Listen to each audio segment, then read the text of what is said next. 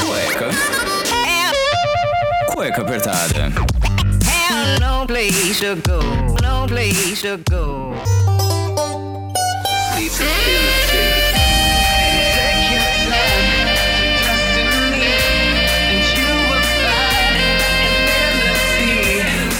Muito bem, sejam bem-vindos a mais um programa do Cueca Apertada. Eu sou Rafael Silveira, o criador desse podcast, desse programa, que se destaca em vários aspectos, tanto em assuntos que abordamos, como na podosfera. Se você escuta aqui no Spotify, ou no Apple Podcasts, Google Podcasts, Deezer, ou então no Amazon Music, ou no site também, você sabia que o Cueca Apertada está entre os programas, entre, está entre os podcasts mais escutados do Brasil na categoria de comédia? É sim, saiu o resultado aí do Spotify e o Cueca Apertada teve ali um belíssimo resultado, eu diria. Graças a vocês, ouvintes maravilhosos, queridos, que divulgam a palavra do Cueca. Eu vou agradecer e muito, porque é foi uma surpresa a gente receber esse, essa indicação. Então essa retrospectiva aí trouxe muita coisa interessante aí pro Cueca e pra gente poder divulgar. Também trazer aí coisas novas, novos ouvintes, novos entrevistados, né? Então aí eu agradeço muito a participação de vocês e eu vou sempre agradecer, óbvio que vocês fazem isso acontecer, tá bom? Outro recadinho básico aqui, lembrando, dia 28 de dezembro sai o último programa do ano de 2020 e eu quero saber qual meta você não cumpriu. Manda a meta que você cumpriu, a meta que você não cumpriu, que a gente falou isso no programa 42 lá, não se meta na minha meta, de o que, que a gente faria em 2020, né? Cumprir as metas. Então eu quero saber se você cumpriu, deixou de cumprir, enfim, é só o último programa do ano, o Cueca continua em 2020. Eu garanto. Então não fiquem alarmados, enfim, fiquem tranquilos. Na segunda semana de janeiro a gente já volta aí com tudo pra ter um programa por semana, tá certo? A gente conseguiu essa meta nesse ano e a gente vai conseguir no ano de 2021, tenho certeza absoluta. Caralho, o maluco é brabo. Então manda no arroba cueca apertada no Instagram a sua meta que ela vai ser lida aqui, ao vivo. Vamos fazer um ao vivo? O que vocês acham? Manda também se vocês querem um programa ao vivo, uma live aqui, vocês participando, eu ponho um facecam, a gente dá um jeito de fazer tudo bonitinho pra vocês verem o último programa do ano que vai ser gravado aí depois do dia 23 de dezembro. Quem sabe na véspera de Natal, olha só que presentão, hein? O que, que vocês acham? Recadinhos dados, eu fiz uma enquete no Instagram, tanto do Cueca Apertada quanto no meu pessoal, sobre o que é mais difícil você dizer. E tinham cinco alternativas ali que serão lidas ao longo do programa. E o que me surpreendeu é que muitas pessoas, na verdade, a quantidade de mensagens das pessoas que não sabem dizer algumas coisinhas simples que fazem bem pra você. Então assim, fiquei muito alarmado e falei, poxa, isso merece um programa. Então a pauta tava diferente, eu mudei um pouco a pauta desse programa pra justamente a gente falar um pouquinho a respeito disso, sobre o que é difícil pra você dizer, se é um não, se é um eu te amo, se é um me desculpe, eu preciso da sua ajuda, enfim. Vamos trazer aqui o resultado dessa pesquisa que teve a participação de você, ouvinte. Você, queridíssimo ouvinte, que eu tanto agradeço. Então, sem mais delongas, vamos começar aqui pra saber quais são as cinco coisas mais difíceis de serem ditas por vocês, ouvintes que escutam o Cueca Apertada.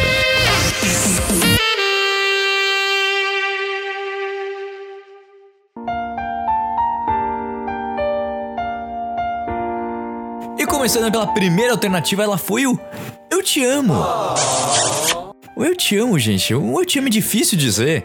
Muita gente colocou com essa frase a mais difícil de ser dita, e é entendível, mas com algumas ressalvas. O eu te amo existe naquele brilho de olhar, de amores incondicionais, aquela coisa meio hollywoodiana, né? Você sabe, você já teve um amor desse, eu tenho certeza. Eu diria que muita gente já viveu ou teve aquela pessoa que só de olhar já faz aquele coração dar aquela acelerada, você suspirar profundamente e que você faria qualquer coisa por ela. Você não pensa, você é apaixonado, você é um idiota, você é um idiota apaixonado, você faz qualquer coisa. É uma ideia bem romantizada, eu diria, mas a gente acaba fazendo. Mas essa pessoa pode até existir, mesmo que hoje em dia isso fique com muitas aspas. Tantas pessoas de ambos os sexos só querem curtição, será que é isso mesmo? Tem gente que tá realmente afim só de zoeira, mas tem gente, tem muitas pessoas aí que estão afim de um relacionamento sério. Então não tenha medo de se entregar. Tem sempre uma frase muito bendita que é: se não for bênção, é uma lição. Se joga. Tá, tá com medo, cara, vai com medo mesmo. A gente fez uma brincadeira também no Instagram aí sobre leituras de cartas de tarô, né? E saiu a lua, que é se você tá com medo, vai com medo mesmo. E é isso mesmo, cara. Cai de boca, vai de cara, põe tudo que você quiser, põe intensidade. As pessoas precisam viver essa intensidade. Foi muita filosofia já esse primeiro, esse começo de programa, né? Mas eu entendo que assim, o eu te amo pode ser difícil você se entregar para alguém que tem outra educação, que tem outra vivência e muitas vezes outro ponto de vista, e é muito mais complicado se você for pensar nesse aspecto. Mas se você, se você tá disposto e a outra parte também, por que não? Relacionamento é uma troca. Você só precisa receber aquele eu te amo verdadeiro. Aquele que vai abalar suas estruturas, mas que ele seja leve. Que não tenha cobrança, que não fique ali te enchendo os picuá, digamos assim. Então uma coisa leve, uma coisa tranquila. Leva isso para você. A gente começar aí um 2021 melhor ou finalizar 2020 melhor. Pode não ser para aquela pessoa que você queira, mas às vezes é melhor você seguir em frente que outras pessoas aparecem. Segundo o autor Gary Chapman, Existem cinco linguagens do amor, vocês sabiam? Dentre elas tem as palavras de afirmação, atos de serviço, tempo de qualidade, toque físico e receber presentes. Ainda que cada pessoa possa ter todos esses elementos dentro de si, existem sempre um ou outro item que se destaca em relação aos outros. As palavras de afirmação pode ser descrita como um patrocínio positivo, pois ambos representam um oferecimento de palavras de conforto, um apoio, um empoderamento, motivação, valorização, reconhecimento a outra pessoa. E tem como objetivo dessa ação é que o ouvinte se sinta muito mais confiante e valorizado, inteligente, importante e principalmente ser amado. Isso é positivo tanto para quem ouve quanto para quem fala, uma vez que esse ato é uma forma de se demonstrar um sentimento e crenças positivas, verbalizar o seu amor pela pessoa. Essa pode ser talvez a maneira mais óbvia de se expressar um sentimento, de palavras ditas. Aí não necessariamente o eu te amo, mas se preocupar, chegou bem em casa? Você falar que a comida estava boa, que a outra pessoa fez, botar energia, botar amor nas palavras. Então tudo isso que eu disse no começo, um eu te amo, botar para frente, são aí palavras de afirmação, quanto pro seu parceiro ou para quem você que deseja conquistar. Os atos de serviço têm como uma linguagem a questão de oferecer empréstimos ao outro, como forma de demonstrar o seu amor. Então aí é coisas que você faz como botar a mão na massa, se doar pelo trabalho do indivíduo. Pessoas que não medem esforços para ajudar o outro, receber o bem as pessoas e oferecer o seu melhor, ter uma experiência incrível ao seu lado. Assim como ações diárias que demonstram amor, lavar louça, dar uma carona, cuidar das crianças, por aí vai. São pequenas atitudes ali na relação familiar que demonstram um carinho, um apreço que não necessariamente é verbalizado o tempo de qualidade. São construir momentos valorosos com as pessoas que fazem parte da ideia de ter um tempo de qualidade. Ou seja, compreender que você está ao lado da pessoa é realmente você estar conectado a ela. Então é um tempo ali, uma presença física, uma vez você está ali num um colado com o corpo do outro, mas também a alma, os dois estarem em sintonia. No fim das contas, pode ser trazer lembranças agradáveis e trazer conforto nos momentos que a distância física pode ser um problema. Atualmente, na correria do dia a dia, com tantas distrações como a televisão e redes sociais, você consegue se dedicar um tempinho pro seu parceiro, brincar com os filhos, para ter um tempinho com os amigos e visitar os pais. Você tem tempo para tudo isso? Um passeio, um jantar, uma conversa, ou até ajudar a estudar, são coisas simples que demonstram amor e, sobretudo, você passar um tempo que é escasso com a pessoa que você gosta. Um simples telefonema já é de grande ajuda, gente.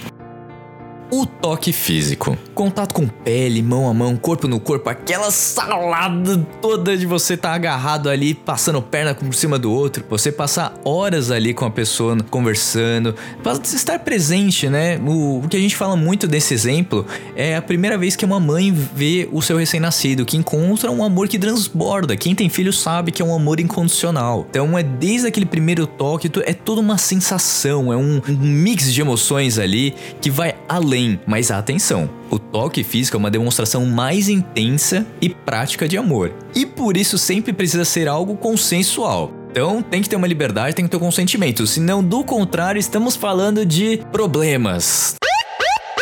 Receber presentes. Os presentes, dentro de todo um contexto das cinco linguagens do amor, representam uma forma de a pessoa encontrar, materializar os seus sentimentos pelo outro, demonstrar uma afeição ou carinho. Para alguns é um valor financeiro muito alto, às vezes um carro. É, depende de cada pessoa, tá?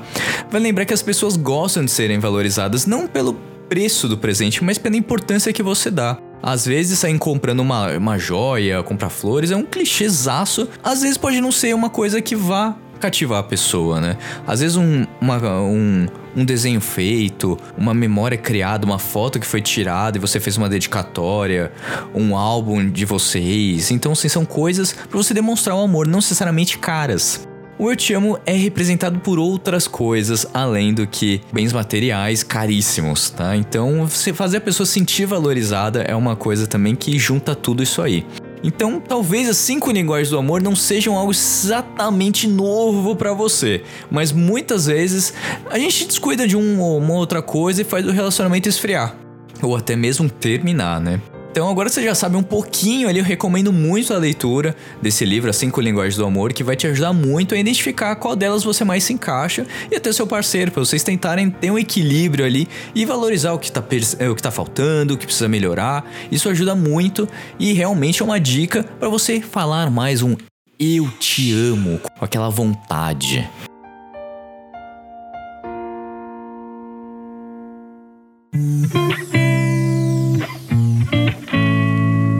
Na segunda alternativa, mais votada também foi o Eu estava errado, me desculpe.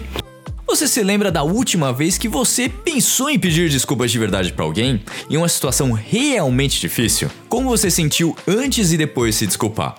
O ato de pedir desculpa é, um, é como um prato de salada. Não é o mais saboroso, mas faz bem.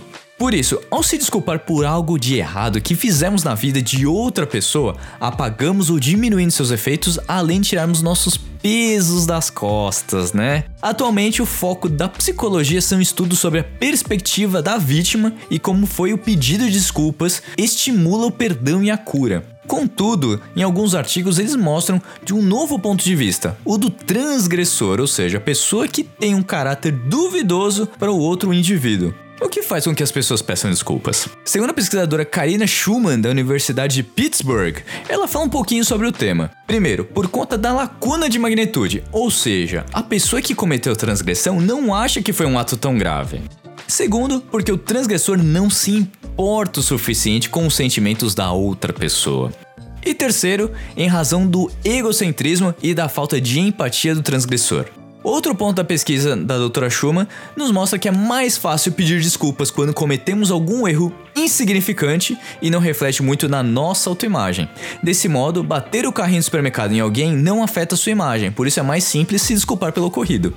Entretanto, há uma longa lista de erros que podem refletir mal em nosso senso de quem somos e de quem gostaríamos de ser. Aliás, quanto à nossa magnitude de refletem os pontos de referência, é mais complicado pedir desculpas, pois o pedido chama atenção para aspectos negativos do nosso comportamento, trazendo a culpa e a vergonha. E lógico que ninguém gosta de ter esse tipo de sentimento. A perspectiva da desculpa parece que enfraquece nossa sensação que nós somos boas pessoas, e assim, pedir desculpas coloca um comportamento vergonhoso em evidência. Por isso, se desculpar é uma ameaça à sua autoimagem. E esse fato explica por que pessoas com baixa autoestima tendem a ter mais dificuldade em pedir desculpas, já que aí acaba evidenciando um erro e como se esse pedir desculpas diminuísse o seu valor por si próprio. Geralmente, após um pedido de desculpas, tendemos a nos sentir melhor e com mais integridade, mas na prática, preferimos não nos desculparmos e escondermos nossas atitudes ruins e questionáveis. Ou seja, pessoal, peçam desculpas, não tem problema algum, você vai se sentir muito bem depois disso. Existem três formas para pedir desculpas. Aceite a responsabilidade. Não sugira que forças externas sejam culpadas pelo que aconteceu. Não vale dizer que você está se eximindo ou simplesmente que não consegue fazer nada sobre isso. Se desculpe e você tentar ajudar a pessoa e, fa e fazer com que você mude a atitude a respeito disso. Não desqualificar o pedido. Nunca use mas ou só que nas frases. Ambas opções desqualificam emocionalmente tudo que foi dito antes delas. Faça uma oferta sincera. Você pode oferecer um esforço sincero para evitar o mesmo ato aconteça no futuro ou reparar o dano causado. Procure não dizer, podemos nós dois tentarmos melhorar nossa comunicação da próxima vez? Não faça isso. É melhor você dizer, eu sei que eu cometi um erro e quero ajudá-lo a reparar. Não consigo voltar no tempo, mas posso oferecer alguma coisa em troca, entendeu? Quando oferecemos algo que mostra que estamos arrependidos, a aceitação do pedido de desculpas vem mais naturalmente. A terceira alternativa, preciso de ajuda, uma das mais votadas também. Todo mundo passa por um período de estresse, tristeza, luto, conflito interno e as mais diversas dores emocionais. Quando você não se sente muito bem consigo mesmo, sempre se acredita que daqui a pouco passa, que tudo vai melhorar. Por isso, pode ser difícil saber se é a hora de procurar um profissional para te ajudar a lidar com o problema. Aqui, a maioria das pessoas só vai buscar uma ajuda depois que ela descobre que já se passaram anos e que aquela dor, aquela ferida emocional ainda incomoda. Só depois que o seu corpo está gritando por ajuda, que você não aguenta mais aquela pressão interna, é que a pessoa vai procurar uma ajuda. Ou seja, ela já está no seu limite. Muitas vezes você pode até procurar um amigo, alguém na família para te ajudar, mas ainda vai ser uma pessoa que tem um julgamento a respeito, que te conhece há muito tempo. O ideal é você ver alguém de fora. Além de você sofrer sem necessidade, quem está nessa situação pode ter um quadro agravado justamente por falta de ajuda profissional. Quanto mais cedo se procura ajuda, é mais fácil resolver o problema. Já diz o psicólogo Daniel J. Heineberg, o tratamento mais curto e menos estressante. Agora você me fala, pô, mas ir pra terapia, isso é problema, é, isso é coisa de gente doida. Muito pelo contrário, gente. A baixa procura por ajuda médica atribuída justamente a esse estigma que terapia é coisa de gente maluca. E não é nada disso. Tá bom, gente? Vai atrás, ajuda. A gente tem psicólogas maravilhosas aqui, já foram entrevistadas no, nos programas. A Samira Falcão, já teve também a moça do CVV. Então, assim, gente, procura uma ajuda profissional, todo mundo precisa, tá? Isso é o mundo moderno, é assim. Isso é uma opinião minha, tá? Então, assim, se você tá precisando, cara, vai atrás, tá? Mas fica tranquilo, se você tem, sente esse estigma, não fique preso a ele.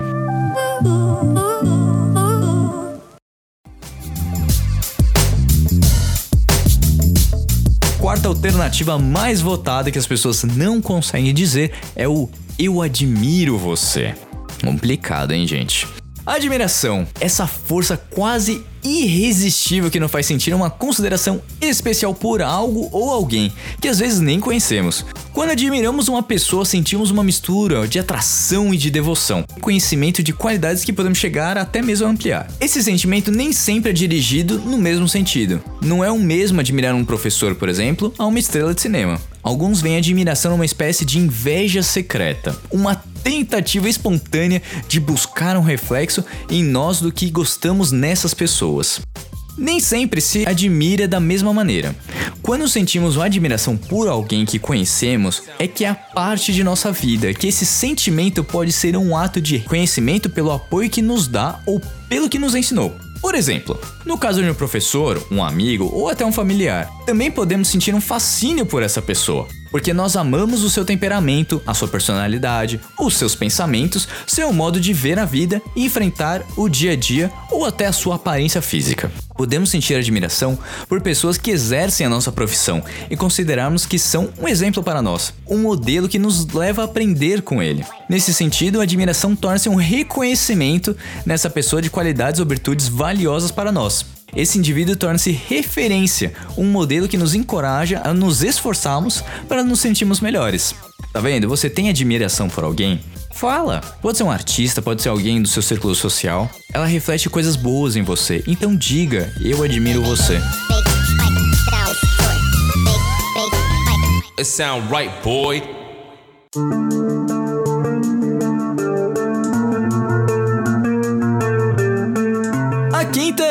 Menos importante, mas a mais votada, o que vocês não conseguem dizer ou têm extrema dificuldade é o não. Por que vocês têm dificuldade de falar um não? Vocês têm medo do que, gente? Vocês têm medo de, de não agradar alguém? A gente vai chegar nisso num ponto do programa, mas é, é um, um, um bate-papo agora aqui que eu queria ter com vocês. Gente, um não é a coisa mais simples de ser dito, é um não. A coisa que você mais fala pra uma criança, que você mais escuta quando você é criança, que você quer explorar o mundo, você quer fazer. Muitas vezes a palavra que a criança começa a falar primeiro é um não. Já vi isso acontecer. Não. Mas assim, o não é, é muito simplório. E é uma libertação muitíssimo importante. Mas por que é tão difícil dizer não? O dizer não é importante para sua saúde mental e emocional. Aprender a falar não pode ser importante para o seu equilíbrio emocional. As pessoas que engolem tudo e não colocam limites às solicitações externas podem estar alimentando a sua própria baixa autoestima, pois acabam demonstrando que não conseguem valorizar as suas necessidades e prioridades. Ih, rapaz. As pessoas ao nosso redor podem não saber qual seria o nosso limite e cabe a cada um de nós informar o outro quando esse limite chegou. O não acaba sendo um desgaste até para os relacionamentos. As pessoas que não sabem dizer não podem sofrer caladas ou explodem em horas impróprias. E você é um filho da puta! Ao sofrer calada, há uma possibilidade maior de criar internamente um rancor contra as pessoas que os rodeiam. E com esse rancor não é expresso, não há oportunidade que essas pessoas mudem o seu comportamento para algo que não é agradável para a pessoa que não diz não.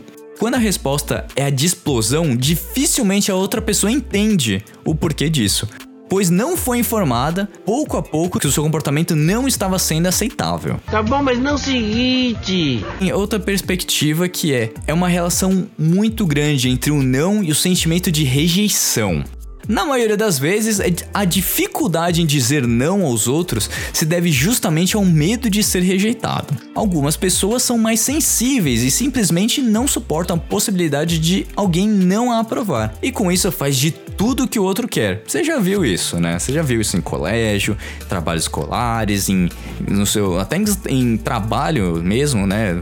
Adultos no seu ambiente de trabalho tendo que não falando não para algumas coisas para não ser excluído ali do, do da rodinha, enfim faz com que tudo que o outro quer, dando a falsa impressão que está tudo bem. Essa falsa harmonia tem prazo curto e em breve não só uma explosão ou a retirada definitiva da presença dessa pessoa contrariada que não sabe dizer não.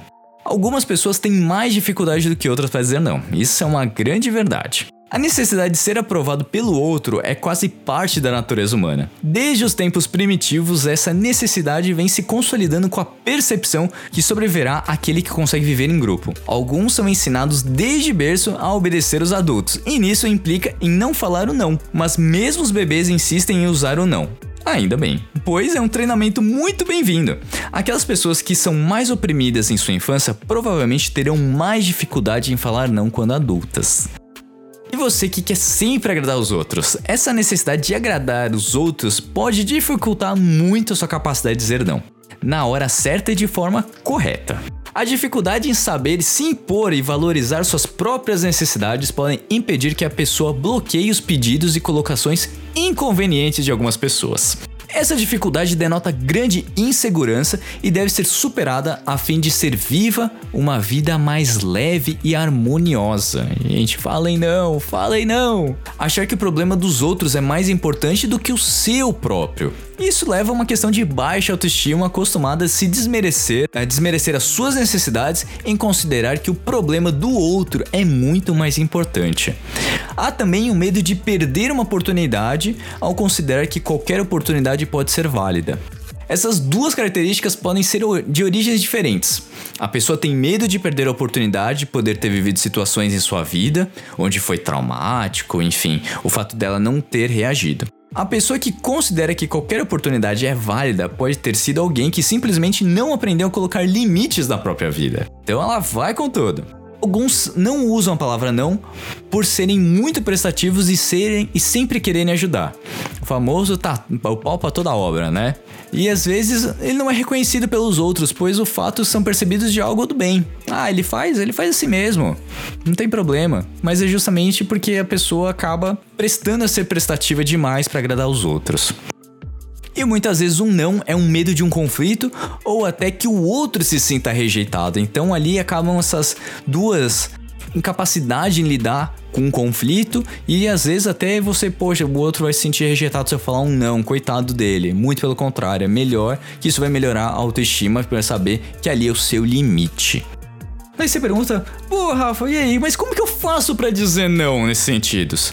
Então, quando a gente tem algumas variações aí que a gente acaba procurando. Então, pensando numa relação de família, trabalho, amigos, por que as pessoas têm dificuldade de dizer não? É um medo de perder a oportunidade? Pode haver um medo de perder um afeto ou consideração. Em algumas situações pode ocorrer até um medo de retaliação. O medo ao dizer não é que o outro se vingue de alguma forma. É complicado, é o ser humano é um bicho complicado. Mas o não é saudável, tá? A medida correta, ele é muito saudável. Mas tem momentos que o não não deve ser dito. Sempre que a pessoa percebe que será mais saudável a todos, eu acredito que na maioria das vezes as pessoas sentem muito bem ajudando os outros ou aceitando suas propostas. Mas algumas vezes essas propostas são extremamente prejudiciais. E nesses casos, deve-se receber um não. Qual que é o problema em não saber um dizer não e o que a pessoa perde sempre dizendo sim? Ela perde simplesmente o amor próprio, às vezes até bens materiais. Não conseguir negar pedidos ou solicitações, empréstimos, pode te prejudicar tanto emocionalmente como financeiramente. Alguns países europeus, as pessoas são mais assertivas, se consideram menos responsáveis pela saúde, pela felicidade do outro. E aí, é melhor ir direto ao ponto porque seria muito ruim enrolar, a gente não deve confundir elegância com enrolação, hein? Então, você ser curto e grosso, às vezes não vai soar bem, mas é elegante você ali conversar e falar por que ou não. Dá uma explicação sincera. Uh, porque você não quer, porque você não pode naquele momento, porque não ficam dúvidas. Às vezes a dúvida também é prejudicial ao você não contar a verdade, não falar um não sincero. E como é que faz para a pessoa que não sabe ouvir um não? É muito importante, mas é muito difícil para algumas pessoas. Mesmo que para um número pequeno e com a gente tem tanta certeza que não damos espaço para coisas novas. Então, acaba se tornando mais dificultoso falar um não. Então, falar um não, só vai ter que aprender a escutar um não. É, são coisas da vida e a vida vai mostrar. E aprender a dizer não significa priorizar a si próprio. Como uma lição aqui, eu achei muito importante falar a respeito disso, uh, dessas, porque foi muito impactante o que eu li, das pessoas não saberem falar um não. Gente, digam não. Eu dei exemplos, pesquisei, fui atrás, criei uma pauta, então digam não. Às vezes é melhor falar um não bem dito do que ficar aí se arrependendo, um baixa autoestima, financeiramente complicado, então, entre outras coisas que eu também disse aqui no programa, tá bom? Eu espero que esse programa tenha ajudado muito a você a criar expectativas e motivações para o próximo ano. Eu acredito que tem muita coisa que a gente aprende dentro de casa e muitas coisas a gente consegue viver ao longo do tempo aprendendo e estudando a respeito. Então, se eu puder, se eu puder ajudar alguém, qualquer pessoa que seja, eu sempre falo isso, uma pessoa que fala do programa, que gosta, que compartilha, eu fico muito feliz. E eu espero que esse programa ajude muitas pessoas aí. A gente tá no mês de dezembro, que é um mês que todo mundo tá ali confraternizando, pensando coisas boas. Eu sei que o ano não foi bom para muitas pessoas, mas a gente tem que sempre pensar no lado positivo. É só uma tempestade, daqui a pouco já tá abrindo aí, já tá tudo, tudo vai começar a melhorar, tá bom?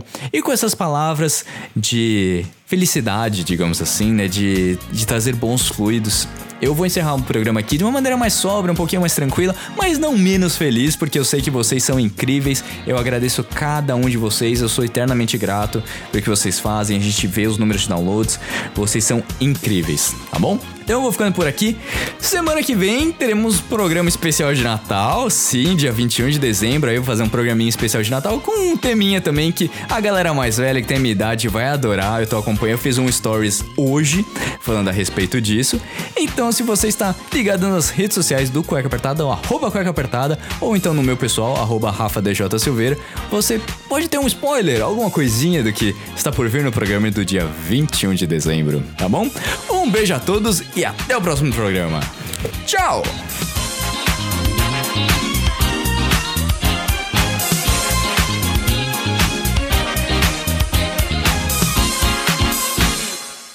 Infelizmente o programa já terminou, mas se você quer escutar os outros programas, é só entrar no Google Podcasts, Apple Podcasts, no Deezer, no Spotify e escutar todos os programas desde o início. Lembrando sempre que esse programa foi editado mais uma vez por mim, Rafael Silveira.